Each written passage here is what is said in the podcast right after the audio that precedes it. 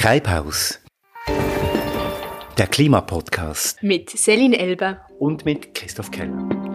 Heute blicken wir zurück. Aber wir blicken auch nach vorne. Zurück, weil wir einen Blick werfen darauf, welche Strategien und welche Mittel die Klimabewegung weltweit eingesetzt hat.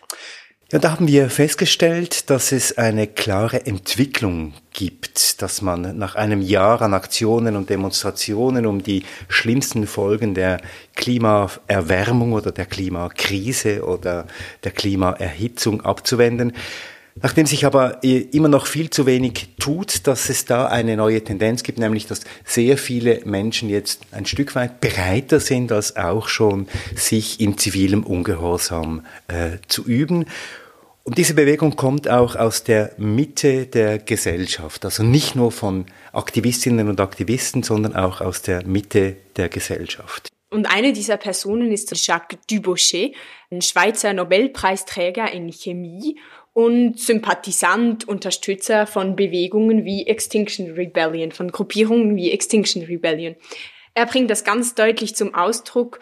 Manchmal sei es sehr ernst in bestimmten Situationen in der Geschichte, sagt er in einem Interview, und er nimmt dazu Bezug auf Graf Stauffenberg, auf den Mann, der Hitler töten wollte.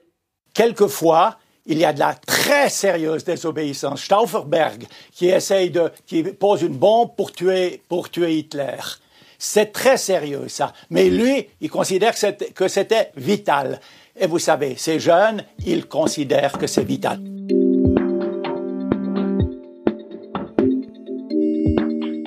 Ein sehr emotionales Statement hier von Jacques Dubochet, der zeigt, wie vital, wie wichtig auch ihm die Sache äh, mit dem Klima ist. Mais c'est vital, c'est ma vie à moi, oh pas tellement la mienne parce que moi j'ai 77 ans, mais la vie de mes jeunes, de mes enfants, de mes petits-enfants, de mon petit-enfant. Wir werfen auch einen Blick nach vorne, weil es absehbar ist, dass wenn wir aus der Phase des zivilen Gehorsams, in der wir uns jetzt befinden, wir sitzen zum Beispiel gerade etwa zwei Meter voneinander entfernt, so weit weg saßen wir noch nie beim Aufnehmen, äh, wenn wir aus dieser Phase des zivilen Gehorsams heraus sind, wird der Protest gegen das Nichtstun, gegen das zu wenig Unternehmen in der Klimakrise weitergehen und auch der zivile Ungehorsam.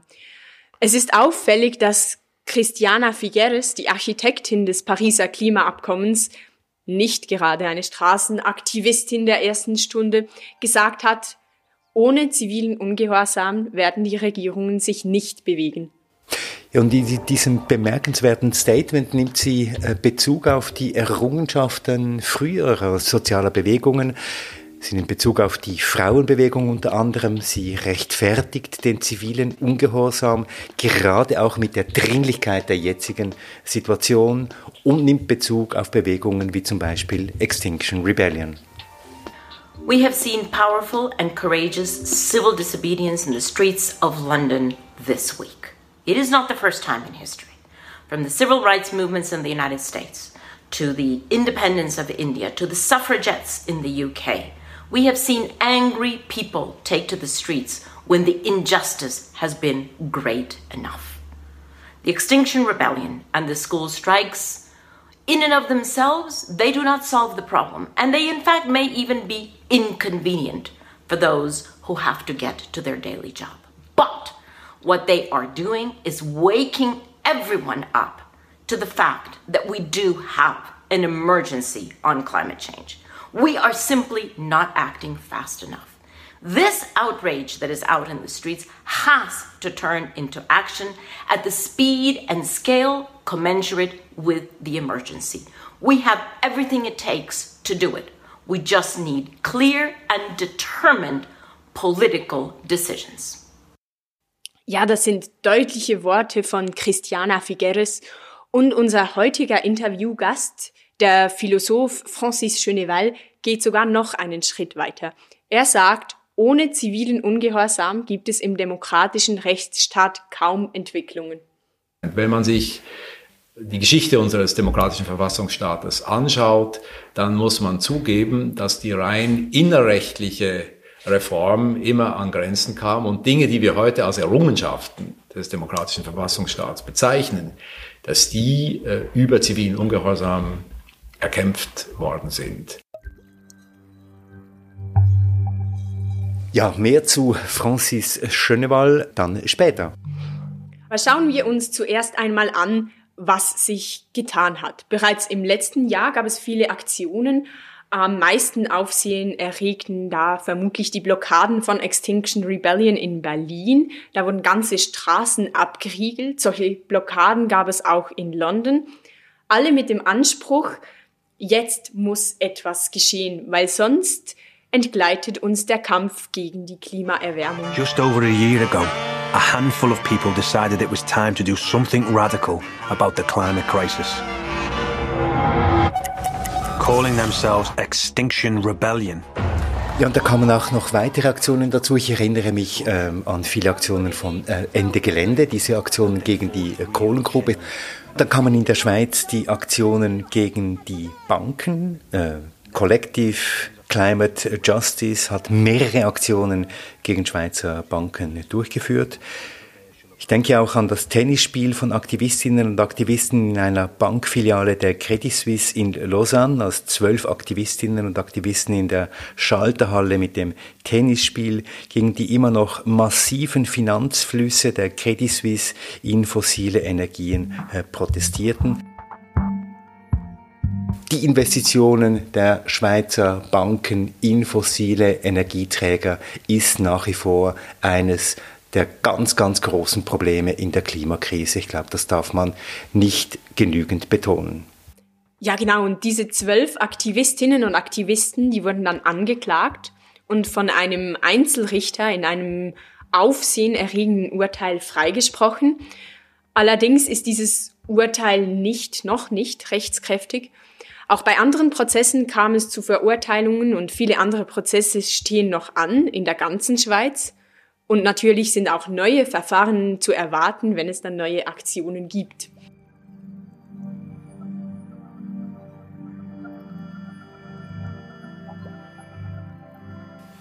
Das ist gesagt, Selin, dieses aufsehenerregende Urteil im Lausanner Prozess ist noch nicht rechtskräftig.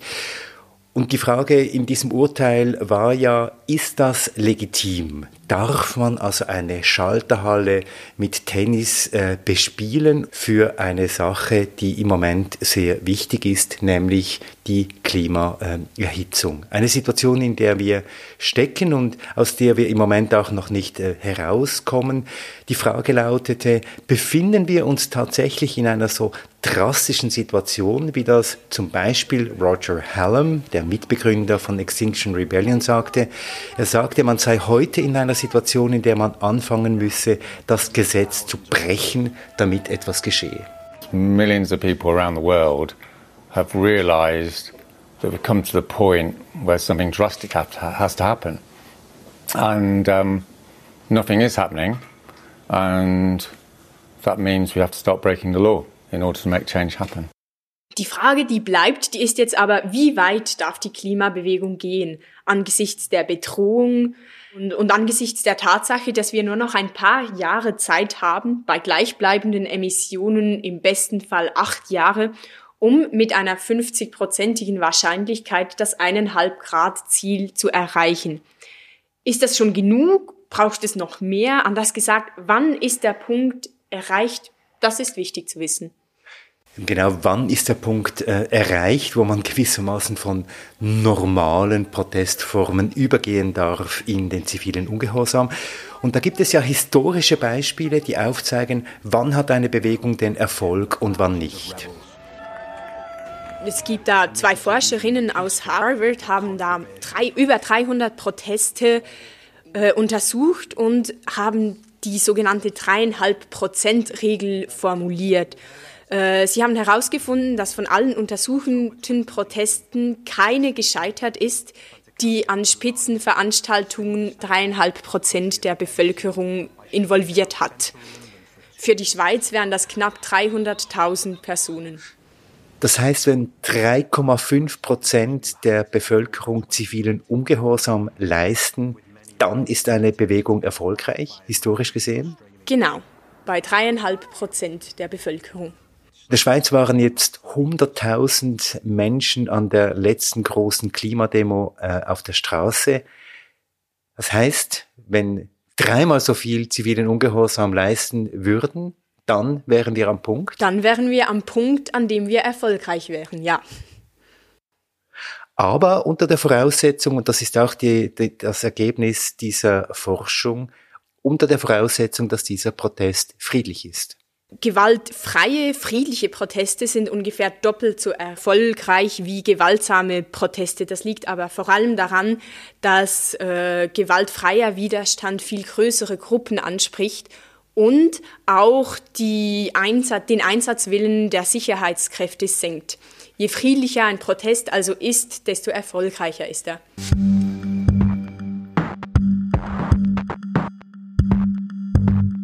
Die Frage der Gewalt, die ja bei der Diskussion um zivilen Ungehorsam ganz wichtig ist, diese Frage der Gewalt und auch die Legitimität von zivilen Ungehorsam insgesamt, diese Frage habe ich mit Francis Schöneval äh, diskutiert. Francis Schöneval ist Professor für politische Philosophie an der Universität Zürich. Er hat zum zivilen Ungehorsam geforscht und ich habe ihn zunächst gefragt, warum denn eigentlich der zivile Ungehorsam in der Klimabewegung in letzter Zeit eine so prominente, eine so wichtige Rolle erhalten hat?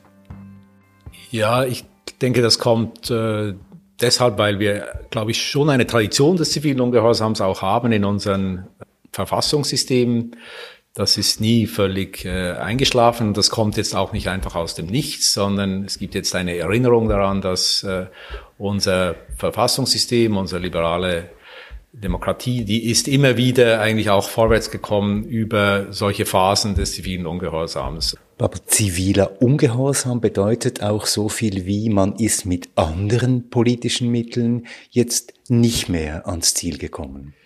Genau, es zeigt sich ja insbesondere jetzt für die, für die Klimakrise, dass äh, die Demokratie, wenn man so will, so wie sie eben gut funktioniert für viele Aspekte, des Lebens, äh, jedenfalls die einzelstaatliche Demokratie äh, auf dem Globus es nicht schafft, diese Tragedy of the Commons, äh, diese Klimakrise in den, in den Griff zu bekommen und äh, dass da ein bestimmter Reformstau entsteht, wo man nicht über die rechtsförmigen Prozeduren der Demokratie äh, weiter zu, zu kommen scheint. Und da hat man die Wahl, entweder sich einfach an die Regeln zu halten und die Arme zu verschränken oder irgendetwas zu tun, was aber auch dann doch mit dem eigenen Gewissen äh, vereinbart werden kann, eben nicht irgendwie zu irgendwelchen Folgen der, der willkürlichen Gewalt zu greifen, sondern über die Kanäle des Zivilen eben äh, die Gesellschaft äh, vorwärts äh, zu bringen. Und das scheint mir so eine Situation zu sein, die sich jetzt äh, für viele ergibt äh, angesichts der, der Klimakrise. Jetzt sagen Sie, äh, Franzis Schöneval, dieser Ungehorsam muss zivil sein. Was heißt das denn genau? Ist klar eine Gesetzesübertretung, oder? Es, es wird ein Gesetz gebrochen. Es ist ein Ungehorsam gegenüber einem geltenden Gesetz. Ähm, dieser Ungehorsam muss aber gewaltlos sein. Das äh, liegt im Begriff des zivilen Ungehorsams. Es geht also nicht um irgendein Widerstandsrecht, wo man jetzt zu Gewalt greift, äh, um äh, die Verfassung oder das Regime zu stürzen, sondern zugespitzterweise geht es beim zivilen Ungehorsam um das Problem, dass man die Verfassungsordnung selbst in ihren höchsten Prinzipien unter Berufung auf diese Prinzipien weiterbringen will. Und das ist äh, nach dem Begriff eigentlich nur möglich, wenn das äh, mit äh, gewaltlosen Mitteln geschieht, wobei Gewalt hier wirklich im engeren Sinne zu verstehen ist. Also Formen der Nötigung gehören ja zum zivilen Ungehorsam. Man blockiert eine Straße, man setzt sich irgendwann vor eine Bank oder so und blockiert den Eingang. Äh, das, äh, es ist nicht so, dass äh, gewaltlos heißt ohne Nötigung, wirklich, äh, aber ohne Schädigung der physischen und psychischen Integrität von Menschen und ohne massive Schachbeseitigung. Also der zivile Ungehorsam zeichnet sich durch eine bestimmte Zivilität eben aus. Und darauf beruht auch, glaube ich, die Wirkung, denn es ist, äh, es ist, es, darauf beruht auch die Glaubwürdigkeit des, des zivilen Ungehorsams. Jacques Dubochet, ähm, Der Nobelpreisträger ähm, unterstützt äh, Extinction Rebellion in einem offenen Brief in Richtung ähm, zivilen Ungehorsam und auch Christiana Figueres, die Architektin des Pariser Klimaabkommens, ruft auf zum Kampf gegen eine herrschende Ungerechtigkeit. Reden wir mal über die Voraussetzungen, äh, Francis Cheneval. Ungerechtigkeit muss äh, vorhanden sein. Was heißt denn in diesem Zusammenhang Ungerechtigkeit?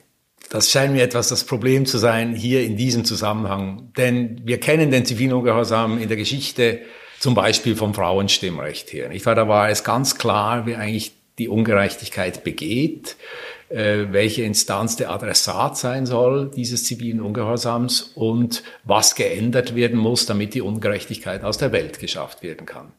Beim zivilen Ungehorsam in Bezug auf die Klimakrise sind die Adressaten sehr viel diffuser und es ist auch nicht so klar, ähm, was denn die Einzelnen ändern können, um das Problem zu lösen. Ich war, weil es so ein kollektives Handlungsproblem ist, eigentlich von verschiedenen Staaten, Firmen und so weiter, ist es nicht so klar, äh, von wem ich genau was verlangen kann, damit das Problem gelöst wird. Also ich glaube, es geht vielleicht in diesem Sinne eher um äh, die Verbreitung eines Bewusstseins, dass das Problem jetzt angegangen werden muss, als darum, dass wir so wie beim Civil Rights Movement äh, in den USA oder beim Frauenstimm bei der Frauenstimmrechtsbewegung eine ganz klare Forderung an einen ganz klaren Adressaten äh, richten können und auch erwarten können, dass dieser Adressat wirklich auch einfach die Möglichkeit hat, die Ungerechtigkeit wieder gut zu machen. Das ist hier etwas kompliziert und komplexer. Adressat vieler äh, Klimaproteste in der Schweiz waren namentlich äh, Banken, Besetzung von Bankeneingängen, Tennisspielen im Eingangsbereich äh, einer Bank, symbolische Besetzungen. Und diese Adressaten haben jetzt sofort geklagt und haben diese Jugendlichen vor Gericht gebracht. Jetzt ist das eine gerechtfertigte Haltung zum Spiel, wenn man so will, äh, des zivilen Ungehorsams, äh, zum Begriff gehört auch, dass er nicht unbedingt straflos sein soll. Ich glaube, man kann vernünftig begründen, dass äh, eine milde Bestrafung des zivilen Ungehorsams angesagt ist, weil sonst der Begriff des Rechts insgesamt unterminiert werden könnte. Das ist, halte ich nicht für falsch. Jetzt, was die Akteure, die Adressaten dieses zivilen Ungehorsams sind, tun sollen, ob sie, ob sie wirklich klagen sollten, ob das das richtigste Instrument ist, das, das sei ihnen anheimgestellt. Wenn sie es tun äh, und ein, eine Richterin, ein Richter entscheiden muss, glaube ich, ist äh, die sinnvolle Antwort eben eine sehr milde äh, eine sehr milde Bestrafung, quasi nur eine symbolische Bestrafung, einfach um zu signalisieren, äh, das Recht sollte im Prinzip eingehalten werden. Das, dazu haben wir es aber jetzt ist, der Rechtsfortschritt lebt nicht nur davon, dass wir uns ans Recht halten, sondern er lebt immer auch von kleineren, äh, wohlbegründeten Transgressionen. Also auch die Symbolwirkung des zivilen Ungehorsams, zivilen Ungehorsams, die geht davon aus, dass die Akteure einen Nachteil in Kauf nehmen. Und die Strafe gehört zu diesem Nachteil. Ne? Also man denke auch an äh, Leute, die zivilen Ungehorsam geleistet haben, indem sie zum Beispiel die Steuern verweigert haben. Das ist ja interessant, nicht wahr? Also das lohnt sich doch für einen, wenn man die Steuern nicht bezahlen muss.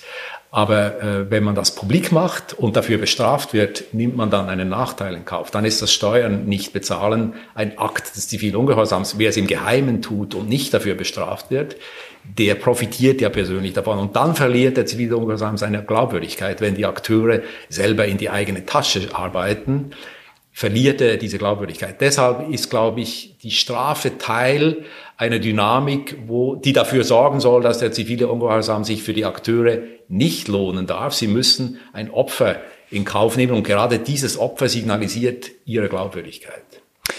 Rechtlich gesprochen heißt das ja dann, der Täter, die Täterin hat aus achtenswerten Gründen äh, gehandelt. Das heißt, es muss im zivilen Ungehorsam auch immer etwas drin sein wie Moral. Ja, das müsste man präzisieren, oder? Denn äh, jede, jeder von uns hat irgendeine Privatmoral, wir haben vielleicht auch höhere religiöse Vorstellungen und die könnten wir natürlich jetzt immer in Anschlag bringen. Ich könnte immer sagen, ich breche jetzt das Recht, denn das ist überhaupt nicht in Übereinstimmung mit meiner über religiösen Überzeugung oder mit meiner moralischen Überzeugung. Ich denke, es ist gefährlich, den Zivilungehorsam durch eine Opposition von Recht und Moral äh, zu begründen. Ich denke, es ist besser, dass man innerhalb des Rechts unterscheidet zwischen den grundlegenden Rechtsprinzipien äh, und den Gesetzen und den Verordnungen, nicht wahr? Und es kann dann eben sein, dass innerhalb einer Rechtsordnung die höherstufigen grundlegenden Verfassungsprinzipien in eine Spannung kommen können zu den Gesetzen und zu den Verordnungen. Und der zivile Ungehorsam, der muss sich gar nicht unbedingt auf eine außerrechtliche Privatmoral abstützen, sondern es genügt, und das zeichnet ihn meines Erachtens als zivilen Ungehorsam aus, dass er sich auf höherstufige Verfassungsprinzipien berufen kann. Also zum Beispiel die Frauenstiftsbewegung, die konnte sich auf höherstufige Verfassungsprinzipien der Gleichheit und der Grundrechte berufen, ähm, auf die sich auch die Verfassungsväter berufen haben seit der Gründung unserer modernen konstitutionellen Systeme. Die Civil Rights Movement genau gleich. Die konnten sich, die mussten sich nicht auf Sie haben das zwar getan, also Martin Luther King war natürlich ein frommer Mensch, der hat sich auf die Bibel berufen, aber er hat sich immer auch auf Dinge berufen, die man eigentlich auch von intern, von der Verfassungsordnung selbst, von den Verfassungsprinzipien der USA selbst hat äh, in Anspruch nehmen können. Es, es bedurfte dazu nicht unbedingt der außerrechtlichen Religionsüberzeugung oder außerrechtlichen Moralüberzeugung. Und ich glaube, dass auch hier jetzt zum Beispiel im Zusammenhang mit dem Klimaschutz wir müssen jetzt nicht irgendwie eine Klimareligiosität oder eine Klimamoral in Anspruch nehmen, sondern wir können uns auf die elementaren Schutzfunktionen des äh, Verfassungsstaates berufen und, und zeigen, diese höherstufigen Prinzipien werden zum Teil durch konkrete Gesetzgebung, durch konkrete Verordnungen und durch auch Erlaubnisse äh, missachtet. Also so könnte man mindestens argumentieren und deshalb glaube ich, es ist nicht eine Opposition Recht gegen Moral, sondern höhere Verfassungsprinzipien, die auch Recht sind, gegenüber unterstufigen Gesetzen und Verordnungen. Das heißt, ich berufe mich, wie das Extinction Rebellion ja machte, ganz fundamental zum Beispiel auf das Recht auf Leben. Ja, oder mindestens einfach auf, auf Dinge, die in, der, in den Verfassungen festgeschrieben sind. Äh, Nachhaltigkeit. Äh, Recht auf Leben ist ja auch sehr äh, umstritten, oder? Ich meine, wir haben ja auch die, die ganze Abtreibungsdebatte und so weiter. Ich denke, es geht um den Schutz der sicheren Umwelt. Also das, äh, im Moment sprechen wir ja zum Beispiel über Epidemiekontrollen. Also das gehört insgesamt zur Staatsaufgabe sichere Umwelt. Ich meine, das ist an sich schon eigentlich eine genügende Grundlage, da etwas äh, zu begründen. Sichere Umwelt, was heißt das? Also man kann ja davon ausgehen, dass ein kollabierendes Klima oder diese Verwerfungen, die wir sehen in, in, den, in den Stürmen, den Wirbelstürmen und so weiter, dass äh, insofern sie auf das Klima zurückgeführt werden können und Menschen ins Elend stürzen äh, oder starke Dürren, also einfach allgemeine Verwerfungen, die jetzt auf die Erwärmung des Klimas zurückzuführen ist, die vom Menschen gemacht ist durch CO2-Ausstoß, dass das zu einer unsicheren äh, Umwelt äh, beiträgt. Auch ökonomische Unsicherheiten über, äh, überhaupt äh, auch entstehen. Also, und daraus kann man schon äh, einen Handlungsbedarf ableiten und äh, vielleicht Defizite verordnen, wo der demokratische Verfassungsstaat seine Hauptzwecke nicht ganz erfüllt. Jetzt stellt sich ja oft die Frage, wann beginnt denn eigentlich dieser äh, zivile Ungehorsam? Ist jetzt beispielsweise ein Schulstreik, wie ihn ja Greta Thunberg ähm, lanciert hat, auch schon eine Art von zivilem Ungehorsam? Streik insgesamt ist nicht unbedingt ziviler Ungehorsam, denn es gibt ja Streikrecht und so weiter. Also es gibt sehr viele in dem Sinne legale Mittel des Widerstandes auch im demokratischen Verfassungsstaat, die, die eben gar keinen Zivilungehorsam bedeuten, weil, weil sie innerhalb des Gesetzes stattfinden und keine Gesetzesübertretung ist. Ich glaube, ein Schulstreik ist etwas anderes, denn äh, es gibt ja die Schulpflicht äh, der Kinder und auch der Eltern und äh, in dem Sinne war das ein Akt des zivilen Ungehorsams oder ist es immer noch. Und wann ähm, hört ziviler Ungehorsam auf? Wann sind die Grenzen dessen erreicht, was Sie noch sagen würden, das ist in dem Sinne legitimer Ungehorsam? Wenn bestimmte Formen der Gewalt im Spiel sind, von Schädigung von, von Leib und Leben oder wenn auch mal massivste Infrastruktur zu Schaden kommt, dann ist sicher der, der zivile Ungehorsam nicht mehr zivil, nicht? Dann ist er, wird seine Form zu, von Gewalt, gewalthaftem Widerstand. Das ist sicher nicht mehr legitimerweise als zivil Ungehorsam äh, zu bezeichnen. Oder dann, wenn eben, wie ich schon gesagt habe, wenn es sich für die Akteure zu sehr auszahlt, nicht? Jetzt haben Sie ein paar Mal darauf hingewiesen, Franzis Schöneval, dass eben die Bedeutung des zivilen Ungehorsams auch darin besteht, Normen, die eben mit ähm, übergeordneten Normen nicht übereinstimmen, Funktionsweisen, auch Wirtschaftsweisen, die nicht mehr konkurrent sind mit übergeordneten Normen, wieder in eine andere Richtung äh, zu bringen. Inwiefern wäre denn ziviler Ungehorsam konstituierend für die Entwicklung eines Gemeinwesens einer Gesellschaft? Ja, genau. Es ist ja eine Gratwanderung, oder? Weil eine Gesellschaft wird, könnte man sagen, durch Gesetzesübertretungen in irgendeiner Weise auch bedroht. Aber ähm, wenn man sich, und das ist eigentlich ein historisches Argument, wenn man sich ähm, die Geschichte unseres demokratischen Verfassungsstaates anschaut, dann muss man zugeben, dass die rein innerrechtliche Reform immer an Grenzen kam und Dinge, die wir heute als Errungenschaften des demokratischen Verfassungsstaats bezeichnen, dass die äh, über zivilen Ungehorsam erkämpft worden sind. Durch unerlaubte Streiks, durch Sit-ins in, innerhalb der Frauenstimmrechtsbewegung, innerhalb der Civil Rights Bewegung. Äh, all das, was heute eigentlich so wir das Gefühl haben, das gehört doch eigentlich zur Grundausstattung des demokratischen Verfassungsstaates, äh, wenn man historisch genau hinschaut, wurde vieles davon unter, also nicht nur, aber unter anderem auch erkämpft durch Akte des zivilen Ungehorsams. Und jetzt können wir einfach nicht davon ausgehen, dass wir schon im Paradies angekommen sind, sondern die Reformbedürftigkeit äh, besteht ja nach wie vor. Und wir müssen einfach, glaube ich, das ist ja das Faszinierende am demokratischen Verfassungsstaat, seine Offenheit auf eine auf einen Fortschritt, auf eine, eine progressive Entwicklung oder dessen, was man natürlich als Fortschritt identifiziert. Wir können nicht davon ausgehen, dass jetzt alles erreicht worden ist, was hat erreicht werden sollen oder können. Und äh, ich denke halt, es kommen ja neue Probleme eben entstehen und das Klimaproblem ist so eines, wobei ich eben, wie ich schon gesagt habe, wenn es nur ein Problem unseres eigenen demokratischen Verfassungsstaats wäre, dann wäre es eben einfacher zu lösen. Aber es ist ein kollektives Handlungsproblem von verschiedenen Verfassungsstaaten und auch Unrechtsregimen, bei denen wir gar keine Möglichkeit haben, groß einzugreifen. Und das macht die Sache so schwierig.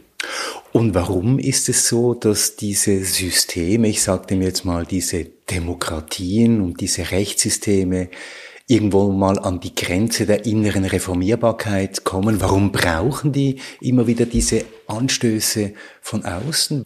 Ja, also ich glaube, man muss schon ehrlicherweise sagen, dass äh, das Recht sich auch immer innerhalb und über das Recht selber weiterentwickelt. Also es gibt so etwas wie eine innere äh, Logik der Rechtsentwicklung. Aber es gibt so große Themen, wo, wo die Demokratie immer wieder, also auch eine gut funktionierende Demokratie äh, an, an Grenzen gestoßen ist. Und ähm, das überrascht mich insgesamt nicht. Ich glaube, im demokratischen Verfassungsstaat ist immer dieser Überschuss angelegt weil wir uns ja, also wenn man Verfassungen liest, das sind hehre Ziele immer festgeschrieben, in, nicht nur in den äh, Präliminarien, sondern dann auch in der Verfassung selber, da stehen ganz hehre Ziele, äh, die wir eben nie ganz erreicht haben und zu deren Erreichen äh, manchmal einfach die normalen Gesetzesprozesse nicht ausreichen. Und ähm, deshalb braucht es diese symbolische, aber auch wirkliche Tatkraft des zivilen Ungehorsams, ähm,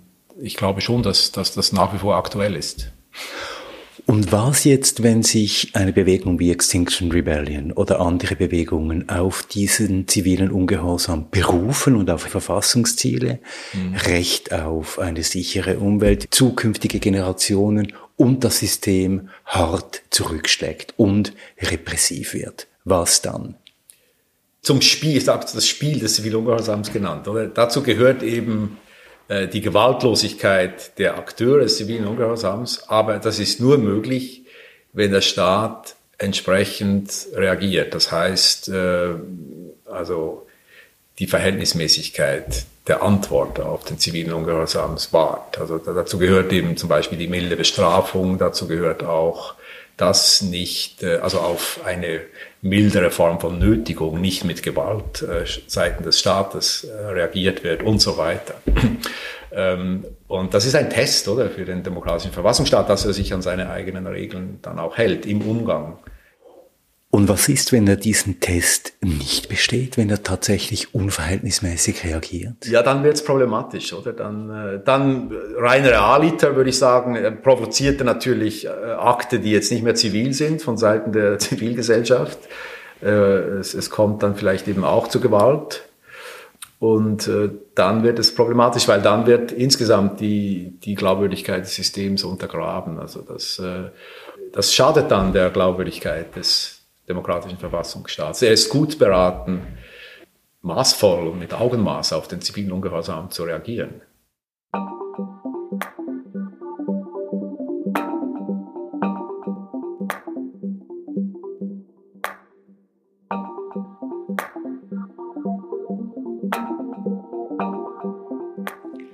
Das war das Gespräch mit Francis Cheneval, Professor für politische Philosophie aber was für Schlüsse ziehen wir daraus? Was heißt das jetzt für die Klimabewegung? Darf sie, soll sie sich weiter in zivilem Ungehorsam üben?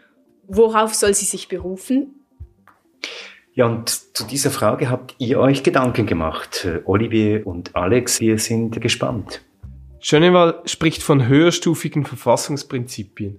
Jetzt äh, ist eigentlich die ganz entscheidende Frage, wie diese überhaupt lauten. Und wir haben da nachgefragt bei den größeren Gruppierungen, die in der Schweiz zivilen Ungehorsam ausüben im Bereich Klimagerechtigkeit. Und die haben uns Antworten geliefert über übergeordnete Verfassungsprinzipien, auf die sie sich berufen. Schauen wir doch erstmal in unsere Bundesverfassung. Vielsagend ist da die Präambel der Schweizerischen Bundesverfassung. Da steht, das Schweizer Volk und die Kantone liegen in der Verantwortung gegenüber der Schöpfung und im Bewusstsein der gemeinsamen Errungenschaften und der Verantwortung gegenüber den künftigen Generationen. Hier also ist schon mal die Rede von den zukünftigen Generationen, deren Rechte es zu wahren gilt.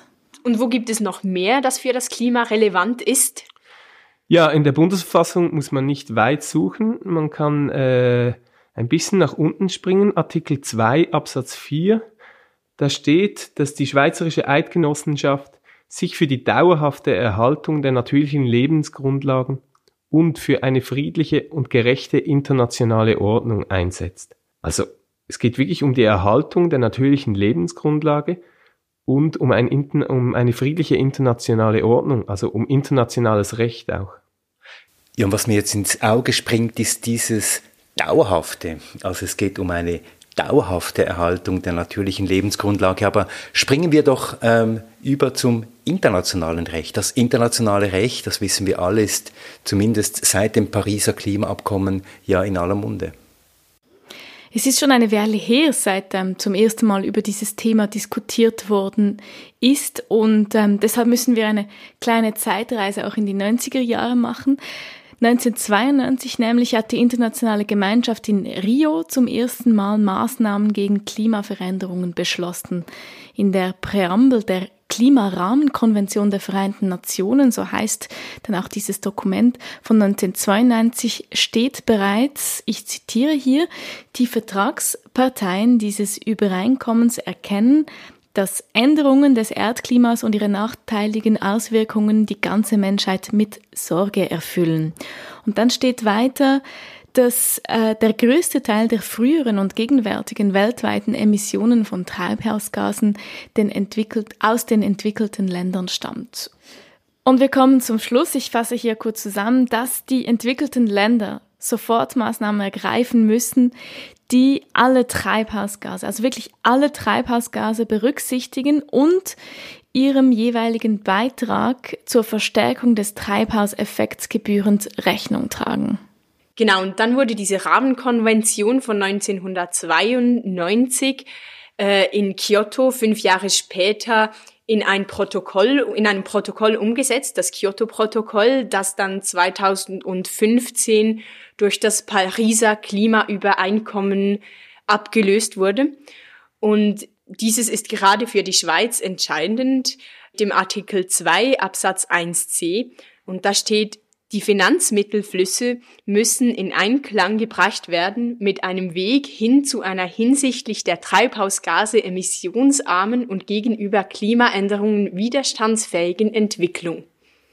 Eine komplizierte Formulierung, aber wichtig ist hier dieses müssen, also die Finanzflüsse müssen in Einklang gebracht werden mit den Klimazielen. Das wäre jetzt also, Olivier, so ein übergeordnetes Recht, so ein Rechtsprinzip, auf das man sich beim zivilen Ungehorsam eben berufen kann. Und das machen auch ganz viele Gruppen. Man sieht die meisten Aktionen zivilen Ungehorsams in der Schweiz im Bereich Klimagerechtigkeit richten sich gegen die Finanzindustrie. Und das ist aber eigentlich jetzt schon sehr spezifisch. Viel grundlegender kann man mit der Europäischen Menschenrechtskonvention argumentieren, nämlich mit dem Recht auf Leben, das dort verankert ist.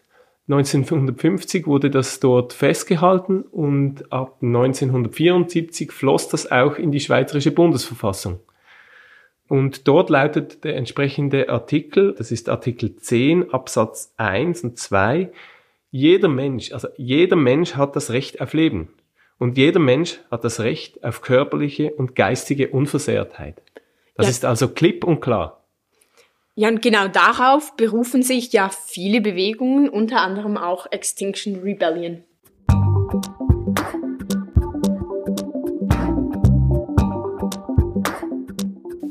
Auf dieses fundamentale Recht auf Leben, das eben durch die Klimakrise und durch die Klimaerhitzung in Frage gestellt wird. Ja, aber was heißt das jetzt für die Diskussionen rund um die Klimafrage? Was heißt das jetzt ganz konkret? Also wir glauben, dass es wichtig ist, dass man sich erstmal über diese höheren Verfassungsprinzipien informiert, dass man vielleicht die auch mal zitieren lernt. Denn vielfach werfen Kritikerinnen Gesetze in den Raum, als seien diese Gott gegeben. Aber diese übergeordneten Verfassungsprinzipien, über die kann man Bescheid wissen und, äh, und das ermöglicht auch dann uns in, in solchen Gesprächen die Stärke des demokratischen Verfassungsstaats, nämlich seine Offenheit für Fortschritt und progressive Entwicklung, wie Francis Cheneval erklärt im Interview, dann auch in den Vordergrund zu stellen. Und im besten Fall gelingt es uns dann aus der Zivilgesellschaft heraus, dieses Gespräch zu führen, das ja so wichtig ist. Aber jetzt darüber reden, ein Gespräch darüber zu führen, über zivilen Ungehorsam, das ist das eine. Das andere wäre dann das Mitmachen. Das Mitmachen ist das andere. Und äh, da, muss, da müssen wir zuerst mal sagen, das ist nicht allen möglich. Also zum Beispiel aufgrund der Familiensituation oder dem Aufenthaltsstatus oder auch der Arbeitssituation können das gewisse Menschen nicht tun. Und genau da beginnt dann schon eine ganz sorgfältige Prüfung, welche Konsequenzen dann das mit sich trägt, äh, an einer solchen Aktion mitzumachen. Es gilt also, die eigenen Möglichkeiten zu prüfen und äh, an dem Schluss eine informierte Entscheidung zu treffen. Also nicht einfach losrennen und machen, sondern wirklich wissen, was das bedeutet wenn man also eine solche informierte Entscheidung trifft und die Gesetze kennt, dann weiß man auch um den Artikel des rechtfertigenden Notstands, Strafgesetzbuch Artikel 17, wie er in Lausanne angewandt wurde und zu einem Freispruch führte. Aber man muss auch wissen, es hat jetzt einmal zu einem Freispruch geführt, aber es, man geht das Risiko ein, Francis Schönemann hat das deutlich gesagt, dass man dann tatsächlich vor dem Richter landet und verurteilt wird. Ja, das zeigt, dass die Kenntnis der kantonalen und nationalen Strafgesetzpraktiken für Aktivistinnen so etwas wie das A und O sind in der Schweiz. Und ähm, man kann sich mit diesem Wissen dann auf mögliche Folgen vorbereiten und traumatische Erlebnisse verhindern. Ziviler Ungehorsam muss nämlich gelernt werden und ähm, das natürlich mit dem Ziel, dass die erste Aktion eben nicht die letzte war.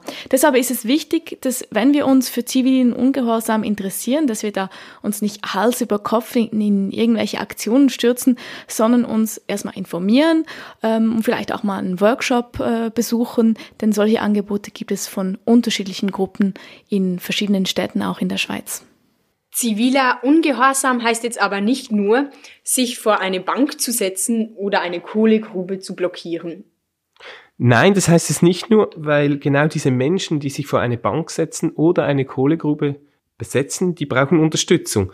Es äh, heißt zum Beispiel, wenn diese Menschen dann zurückkehren, dann äh, müssen sie empfangen werden, es muss für sie gekocht werden, äh, vielleicht mal umarmt werden, ihnen zuhören.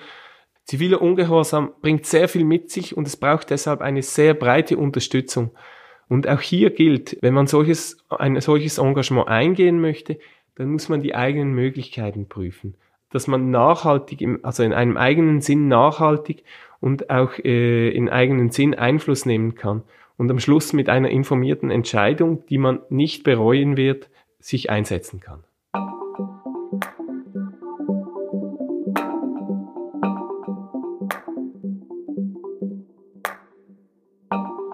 Danke, Olivier.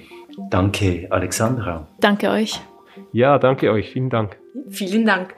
Und nächstes Mal reden wir über. Wir reden über Zahlenspielereien rund um CO2, wo und wie überall mit CO2 geschummelt wird. Treibhaus. Der Klimapodcast, eine Produktion von Podcast Lab mit der Unterstützung von Samuel Schläfli, Simon Jäcki, mit Olivier Christe und Alexandra Baumgartner, die für die Lösungsvorschläge zeichnen, mit der Musik von Lukas Fretz und mit Celine Elber und Christoph Keller. Treibhaus wird unterstützt von Swiss Clean Tech. Ihr findet uns auf Spotify, auf iTunes und wenn euch dieser Podcast gefällt, wenn ihr Anregungen habt, Kritik und Ideen, dann schreibt uns vor der Hand auf Facebook und auf Instagram.